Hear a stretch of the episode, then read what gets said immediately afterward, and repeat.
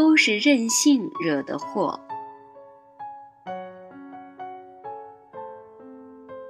小猫咪咪长得漂亮可爱，可就有一条，它很任性。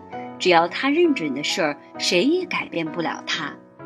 一天早上，咪咪因为晚上做了个穿短裙子跳舞的梦，就对妈妈说：“妈妈，我今天要穿短裙去上学。”妈妈关切地说：“那可不行啊，现在天还很冷，穿短裙会感冒的。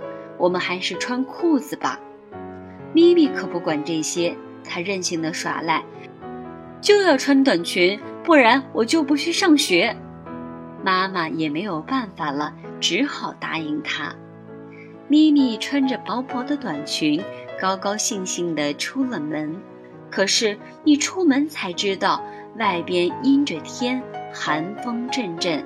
咪咪没走几步就直打哆嗦。这时，小鸭子过来了，它还穿着棉衣呢。看咪咪穿着短裙，觉得很奇怪，说。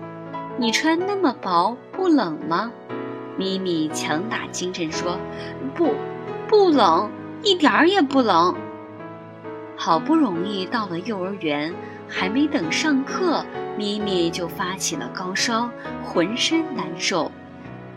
妈妈急忙把她接走，送往医院了。回到家里，咪咪浑身无力地躺在床上，一个劲儿地咳嗽。